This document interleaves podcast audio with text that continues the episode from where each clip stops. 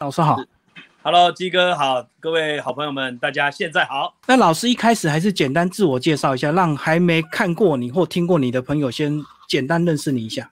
好，呃，鸡哥还有各位听众、观众朋友们，大家现在好，我叫黄正昌，大家都称呼我昌哥啦。那我自己称呼我自己是板桥冯迪所。好，嗯，为什么呢？因为记得逃啊，跟冯迪所一样帅啦，光溜溜的啦哈。所以呢，既然这样子，请问鸡哥，我住在哪里？板桥啊，板桥。好，那我自己呢，呃，跟鸡哥结缘呢，是因为我出过一本书啊。那当时呢，去鸡哥的节目呢打书，然后我就哇，对鸡哥这一位优秀的。啊，主持人呢，真的是佩佩服佩服再佩服，很用心，而且同步上了他的节目，又可以同时在好几个地方曝光 啊，真的是替我们非常加分。而且哦，都没有人给鸡哥压力啊，他自己就不断的添购设备、添购技巧，然后这个想办法让优化他自己的东西，然后想办法去帮助呃上到他节目的人啊，所以。啊，听说上他的节目要排队，要排很久啊！啊，昌哥啊，那个鸡哥，我先预约哈，我第五本书七八月要出来了哦，没问题，帮我卡个位啊哈。好，那呃，我自己除了是出书的作家以外呢，我出了四本书，第五本书啊七八月要上市了。那另外呢，我也投资很多的生意了哈。呃，我喜欢开餐厅哦，所以我台南有两间餐厅，板桥呃新浦捷运站。一号出口有开了一间拉面店，啊，所以我自己也创业了气管顾问公司，所以投资创业做培训，大概就是现阶段我工作的主轴以上。嗯嗯嗯，好，那因为前阵子看到这个昌哥啊开了拉面店，我非常的惊讶，因为我想说气管顾问这个应该非常忙啊，怎么会对餐饮有兴趣？你什么时候对餐饮开始有兴趣啊？嗯，我一直觉得。人如果要赚大钱呐，肤浅一点先谈钱呐哈，大概有三件事情：第一，房地产；第二，股票基金这一类的金融投资；第三就是做生意了啊。所以呃，像我的偶像之一啊，戴胜义，他离开他的家族企业做帽子的，他跟亲朋好友借了一亿多啊，出去做什么？创业，创了王品集团。所以当时呢，我就对呃这一个餐饮业呢是非常有兴趣啊。那呃我在台南的那两间店呢，我就只有放钱做投资，我并没有参与管理跟营运，顶多就是他们借用我的专长做教育训练，帮员工做一些培训这一些啊。因为永旺门级嘛，因为高东嘛啊。那自己在板桥这一间店呢，我就想亲力亲为。我要操作，把一间店从零一直到上轨道，甚至开放加盟什么的这样子，啊，要怎么 run？我要把我学的东西，我想把它实际操作一遍。这个是我开板桥这一间店，我亲力亲为的原因在这个地方。嗯，就想实践自己的一些企业一些理论，把它实际应用在餐饮上就对。没错，要不然很多时候啊，我去跟人家讲。创业干股谈什么的，人家会说啊，昌哥啊，你有有创业鬼啊？嗯哦，啊，你也唔知啊？哦，要揣钱，要揣资料，要管理，要要人才啥安尼？哦，这一间店板桥店是我亲力亲为，好丢兼共金啊，资金，然后招募人才，教育训练，食材，然后后面的服务 SOP，我从头到尾我一手把它 building 起来，哦，超有成就感的。所以等于是自己的品牌就对，不是加盟。自己从头开始，对自己的品牌，嗯，那昌哥为什么会选拉面？好，有特别的感情吗？有，因为当时我投资台南的餐厅呢，他就是做拉面店的，好，那我当时呢在台南吃到拉面很好吃之后呢，我就告诉他说，哎，有朝一日我在板桥呢，我也要来开拉面店，因为我的孩子啊。他们平时吃都剩一堆，居然在这一间拉面店，他吃完还说我还要，连汤都喝完。嗯，那再加上拉面这一个品牌，它有一个垫高门槛的味道，就是说，你阳春面你就是四五十块，但是一碗拉面它的价值可以拉高到两三百块。对，啊，那我就觉得是不一样的啊，有一定的门槛。有一定门槛，而且嗯。有一定的这个 view 啊品牌啊，嗯。譬如像一兰拉面，哇，疯狂的大排排队，嗯，是，那你没有看过阳春面大排长龙的，有难度哦。所以说，再加上呃，我最认识的餐饮的那一个大哥黄汉秋黄董，他自己呢，到最后就是聚焦在拉面，因为他觉得说这个进入的门槛虽然不高，但是要做的好吃也没那么容易。嗯，啊，所以说，呃，我就对这一个拉面，呃，也是除了自己喜欢以外，最重要的是因为我要被给他砍醒诶，那个大哥，他是他就是在做拉面。啊，嗯嗯所以嗯。既然他是餐饮，什么都做过，日本料理、法国餐厅、啤酒屋、怀旧料理，什么他都做过，那他最后聚焦在拉面，一定有他的原因，所以我就这样子成立了我们板桥的拉面店。嗯，那有没有一些标榜自己的一个强烈特色啊？健康养生、少油少盐还是怎么样？因为我知道日本的拉面有时候口味非常重，有点咸呢。那你标榜什么样的一个特色？非常好哦。呃，我觉得我的拉面店的第一个特色是每天现熬新鲜蔬菜水果的大骨汤，熬嗯十几个小时的，所以是很健康养生，而且是可以喝下去的。但但是你强调的优点，就就有可能是别人不喜欢的。譬如有的人就觉得，昌哥你的口味好像偏台式了哦。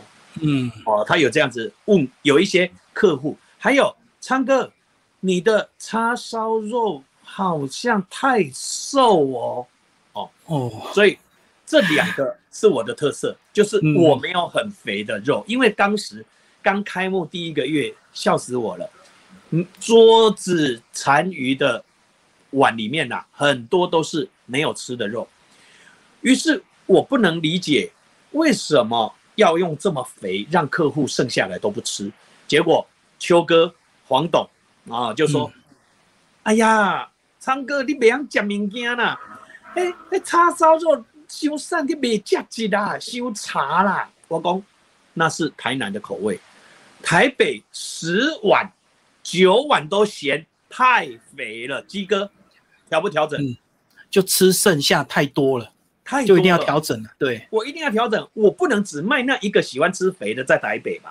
嗯，我后来才发现，台南的口味多糖、多盐、多油，地区性，嗯啊，所以我到台北我不得不微调哦。对，那我微调之后呢，哇，我们的肉就非常好吃。当然一度调过头了，太瘦哦，啊，所以我就是太肥之后跑到这个极端太瘦，然后又跑到中间去。那在那个过程里面呢，瘦其实有一个困难点，那就是解料也差茶啦。嗯然后这时候呢是比较干。那我自从参与板桥这间店之后呢，我每一天都看某个电视台什么一千零零什么一个的创业故事啊，哦，就人家餐饮创业，看人家都怎么做，在讲都在讲餐饮，嗯，然后我都看到每一集都有讲。当时我们也是很困扰，为什么这个不能怎么样？后来我怎样几个月哦，我淘汰很多，后来终于哦，我都看到每一集都在讲这个。啊，我就跟我的员工说，我们也面临这个问题了，我要稍微瘦一点，但是又不能太瘦，因为会太硬，所以我们怎么办？那都然后到后来，当然我们找到我们的诀窍了哦，所以我们的卖点有三个了哈，第一个就是我们的肉哦。不喜欢太肥的啊，我们这边的瘦的，但是也有肥啊，肥而不腻，入口即化，好吃啊。嗯嗯嗯，第二个就是汤头，我们的汤头是健康的，我们的汤头真的是一般，就像鸡哥刚刚甚至是老饕知道说，日本的拉面大部分修羊都无法下喉，对，但是听说他们本来就没有设计要让你喝的，哦，才会那么咸。哦，就跟那个一些麻辣锅的锅底一样，很油，可是那个不是真的让你喝的。是的，鸡哥，我想请问啊，台湾人喜欢喝汤的比例高吗？嗯，高哎、对，大家是喜欢把汤喝完呢、哦，或者是你看去小吃摊，总是会叫着下水汤、贡丸汤、蛋花汤什么汤，啊，台湾人都习惯啊，不然你看你去自助餐，他也都有煮一大锅的汤让你看等级，好不好？对啊，如果喝汤的比例很低，他根本不会提供啊，会提供可见有市场。这个市场就是一个供需的问题嘛。吴宗宪讲过一句话：“你老是说我新三色，那大家不要看我，为了收视率，我就改成文绉绉嘛。”没错，没错，嗯，哦，有供需的问题，供需的问题哈。那所以，所以呢，我我觉得前面这两个汤跟肉很特别。那第三个，我觉得是我们店内的店内的布置啊，跟一般拉面店很不一样。我放了。我老师、我老婆跟他的老师的画在里面啊。第一间店都放的是老师的画，哇，很多人进来以为这是一间画廊哎，嗯，因为一般都是调日本元素很重的那一些味道，可是我打破了这个观念啊。然后歌曲的部分也是很有趣啊，本来就是要放哒啦啦哒，日本风就对，日本 N 嘎。对啊，结果我说，当哎，可以不要放这一些吗？他说，那你想放什么？你知道吗？我放 p o c h e l l i 的，我我放 Bossa Nova，嗯，我放 New Jazz，再加上我放周杰伦的、林俊杰的《输了你》，赢了世界又如何？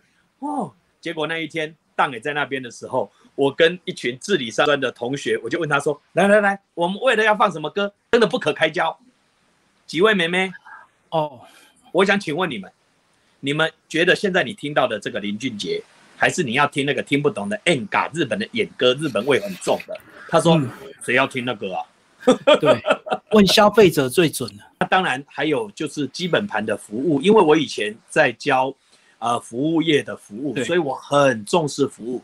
我给我的员工一个观念，就是菜色不能够满足每个人，菜色还也有可能会失误，嗯，但是服务不会失误，是，所以有人他稍微觉得我们的啊太油啦啊太太怎么样太怎么样，他稍微有这样的时候，他会因为你的服务而把那一个不舒服吞下去。还是愿意来，嗯啊，那当然也不能够太离谱，哦，好的服务可以补足一些失误，就对，大概就是这个意思。谢谢你帮我做总结，嗯，这样消费者就比较能够容忍，答服务太好了。那菜如果是今天稍微有点失误也没有关系，可以接受。是是是，就像有一次啊，我们真的有一点小失误啊，就是不够热，哦，那他就。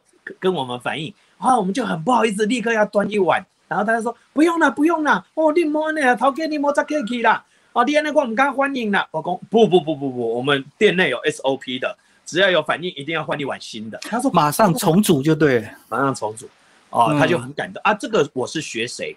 我是学王品的理念。因为当时其实鸡哥我还有一个身份，我真的写很多条杠我还是啊。SGS，嗯，秘密课我是有 license 的，啊，我可以去撕秘密评鉴，职业 OK，啊，他我都开玩笑讲职业 OK，那当然他那个是要有聘书的啦。后来我因为没有执行他们的任务，所以我就聘书就失格了。可是我是曾经拿过他们的证书，我是上完课的。哦，那我。去上课的时候，我还记得我们的教授林居宏教授，他就有讲到，他说服务有分普通品质，但还有分魅力品质，哦，那有一种叫做必须品质，就是说有一些品质是你做了并没有加分，但你没做是扣分的。哦，你做是，譬如，请问环境干净，请问有加分吗？没有。嗯嗯，消费者认为这应该的嘛。你的东西有熟，那这这是什么东西啊？你是你你这个不能说这个就有加分的。哎，我们东西都有熟啊，哎，我们东西都很卫生，卫生怎么拿来加分呢？这个叫基本品质了。是，所以我就告诉我的员工，我们一定要提供魅力品质啊。那我就在教学上面就给他们不一样的氛围。这也是很多人在我们的 Google 那边的留言啊，不是有一种 Google 上面有留言嘛，哈，评论，嗯，五星好评那一种的嘛，哈，对，很多人给我们的评论，九成都是说服务很热情。已经很久没看到这么热情的店家了，特别那个光头老板真热情哦！我叫俄罗斯这个，就他们意外就对，因为一般的小吃你什么价位本来就是什么服务，一般的平民小吃不可能服务太好，因为吃饱你就走了嘛。是两百多块而已嘛，对不对？对对，那所以他们很惊艳，而且我还要求我要有员工站在店门口。嗯，伊拉先马塞，欢迎光临。哎，吃饱了吗？哇，下次再来啊！你儿子好可爱哦。啊，外面欢迎拍照啊。我告诉你，外面吃完就吃完了，或者来就来了，也没有人聊你。我告诉我的员工，来了要欢迎，离开了要问候，这个都很重要。因为细节里有魔鬼，伸手不打笑脸人。所以你去王品，你就是看到他们的服务是甜死人不偿命的啦。是是是，有时候会让你有点觉得过了，你知道吗？服务员太热情了，一直来问你 吃的好不好，饮料要不要加，或者是怎么样，面包要不要再加？啊，这个我也有提醒他们要拿捏哦，刚好就好了。因为人世间的事啊，过与不及都不好哦。对，所以服务不够冷漠，太过头了，压迫感太重。对，没错，要拿捏。嗯，那后来昌哥开业没多久，其实就遇到疫情啊，尤其是现在的三级，呃，你的店应该也有马上做一些快速的调整，对不对？哦，我告诉你，这一波餐饮业的真是寒冬啊！哦，嗯，每一间几乎啦，能够少亏就是很厉害的餐饮业了啦。哦，我们同行里面去问呐，哇，都非常的惨，非常的惨。嗯，所以真的在此，我也要借着鸡哥的节目啊。呼吁房东们啊，在这个寒冬呢，如果你可以减租啊，才能够帮助我们继续走下去呀。哦，所以我也很谢谢我的房东啊，真的就有给我减租哦。没有减租，大概真的要收起来，因为你看哦，我们的店才刚开始，大概四五个月就遇到了这个这一波哦。嗯，关根本的无库存的基安全基金太多啊。嗯嗯，一般都会有提拨安全基金，剩余的才是发放给股东。那我们根本就是呃还没有获利，还没获利嘛？因为通常一间店一年能够获利已经很厉害了，就前面很多成本。是是是，我们前面很多成本都还没有回来，就遇到这一波的疫情，所以说我们当然也损失很重，但是我们也是立刻要做调整哦。所以这个时候真的很感谢。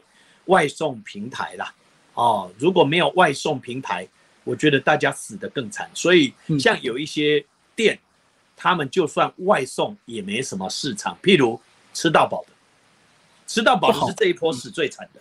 对对对，没办法外送，没办法。哦，嗯，那我只看过一间有变化的，就是他居然把他家把他们公司这个本来是呃吃到饱的，他居然把它变成全联的概念。就是你进来买我们的肉，买我们的罐头，买我们的玉米，买我们的菜，因为我今嘛不多内用，啊你嘛不爱外带，啊归去我变一间生鲜超市的概念，美食材呀，美他就卖食材，答对了。啊，所以那我们也有，我女儿也提供说啊，昌哥老爸，那你要不要做冷冻的冷冻包啊？我说拍摄，无人拉面你做冷冻包，会袂价值啦，嗯。哦，那口感是很重要的，再加上，嗯，再加上几个，咱一碗拉面要讲卖两百几块，你用冷冻都不好食，你人都买五十块的物件就好啊嘛。所以干拌面 OK，但是拉面比较不是那么 OK。而且面食要怎么克服外带的这个困境？因为面食诶枸杞嘛，回去一定会有个路程，对，一定要分开。嗯，所以分开分离啊，分离分离。呃，就算我们在疫情之前，我们去牛肉面吃个面，他们也都是面跟汤是分开的。嗯哦，那我们的面条也很特别呢。我本来想说，哎呀，是不是不要从台南叫面条啊？我就在板桥、台北这边找面条。哇，不行，没有一间比台南这间面条好吃。我们不敢毅然决然为了降低成本就换了，不敢，因为嗯，消费者的嘴是很刁的。对，哦。我们的面条也是很好吃，那当然我们也另外还有一个噱头啦，就是说我们加面是不用钱的，我你加个哦送啊，啊、嗯嗯。那外面其实像一兰啊，或者是很多知名的连锁的拉面店，你加一坨面，事实上都不少钱呢。嗯，嗯，昌哥为什么会决定这个加面不用钱？是因为你的客群那时候旁边就是很多自理的学生吗？完全正确，因为学生他们都食量比较大，哦，再加上我儿子跟我讲一句话：“爸爸，你一餐给我多少钱？”我说：“我一餐哦，一百啊，我一百有办法吃你的面吗？” 我说：“我说吃不了，所以呢，我必须有两三顿吃烂一点，然后呢才能够存一些钱吃一碗面，然后又吃不饱。嗯，你觉得我有？意愿来吗？”嗯，你吃得下我的市场吗？哎，我听一听有道理，哎，所以我们就有一碗拉面呢，叫酱油拉面，啊，一百八十块而已，嗯还可以加面加到爽嗯哦。那后来学生就觉得说，嗯，一百八加面加到爽，反正随便有时候叫好一点也要一百二，那多出个六十块，哎，我所以我们就有不少学生来啊，嗯来呢来，我当然就要好客啊。就招待你们薯条啦，招待一些小菜啊，这样子就把客客人留下来了。这样这个照顾学生好像在照顾自己的小孩，对不对？就是用一种同理心来对待他们。是啊，我都问我家的学生啊，我要怎么样做你们会来啊？我问我教会的学生啊，我问我是是，生，我很谢谢我平台，呃，我之前做教育训练的嘛，所以我有非常多的学生，天天都在我的平台里面跟我互动，他们就是我最大的客人以及这一个回馈我的意见的人，啊、包括我猜测要怎么样，或者是我送什么东西，或者我怎样做觉得有卖点，他们都给我很棒的意见，他们都，而且他们不止这样，我缺缺 part time 工读生，也是我的学生过来，所以这间店其实店长啊、员工、料理长全部都是我的学生，股东也是我的学生，是是是，所以你问就是我创教育训练的很多学生，就对。对对，所以你问我这一套，呃，你问我创业之路，我觉得我的创业跟别人比较特别，是我的学生都跟我很多年了，他他们呢都很接受我的理念了，所以他们对于能在我这边工作或者成为我的股东，他们都很开心，都会觉得啊有这个 CEO 会去啊 promote 哦，像你看他们都在别的地方工作上班，我这个时间在鸡哥这个平台，你看我又广告了我的拉面店。就变成我负责，他们都很放心，那大家也都很同心啊，帮忙宣传，嗯帮忙分享，这样。可是昌哥，你会不会有一定的压力啊？因为你是为了验证你的很多这个教育训练的理论，等于过去你也没有实实际的实验过嘛。那这么多学生跟在你旁边看，你是不是相对压力也比较大？嗯，第一，我本身就是一个抗压性很够的人，哦，所以，呃，我一生当中我很少有压力这件事，这是第一个，所以我比较特别啦，哦，我比较，啊、你说像这一波疫情，我有没有压力？呃，会烦恼，但没有压力，为什么？因为我永远知道一件事，最坏的打算就是掉收起来你嘛，哦，嗯，没有关系嘛，收起来就好了。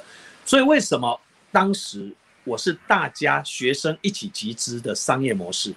对，我当时的逻辑就是，那是不顺利收起来，大概是损失几十数万年嗯，啊。你如果是一个人拿两三百万出来，哦，两三百万就是一个压力了哦。哦，所以你们分很多股东，就对。我们一股二十万，两百四十万，十个股东，举例啦，简单分是这样啊。是啊，我还有学生很可爱，四个人集合一股，哎，四四个凑成一股，就对。对，那嗯，我也接纳啊。为什么？我就是要和恁有参与感嘛。哦，哎、我有一间店伫家呢。啊啊，我也乐观其成的原因是因为，你们小看伊干那五万哦，伊也感觉这是我的店，伊就带人来我的店，这个无讲来尴尬吧？哦，嗯，没错啊他变成铁粉就对，是，因为他就是股东嘛。嗯，是的，鸡哥开的店，我介绍人去鸡哥这边吃，跟我跟鸡哥一起开这间店哦，我们去掏给哦，就不一样了。嗯，参与所以我的我的学员如果听我说，哎，鸡哥的店啊，鸡哥跟我好朋友，大家去哦，跟这是我跟鸡哥开的哦，不一样哦。嗯嗯，大家爱屋及乌的力量会更强大哦。没错没错，嗯，一起开的店跟这个别人开的店介绍不一样，差很多。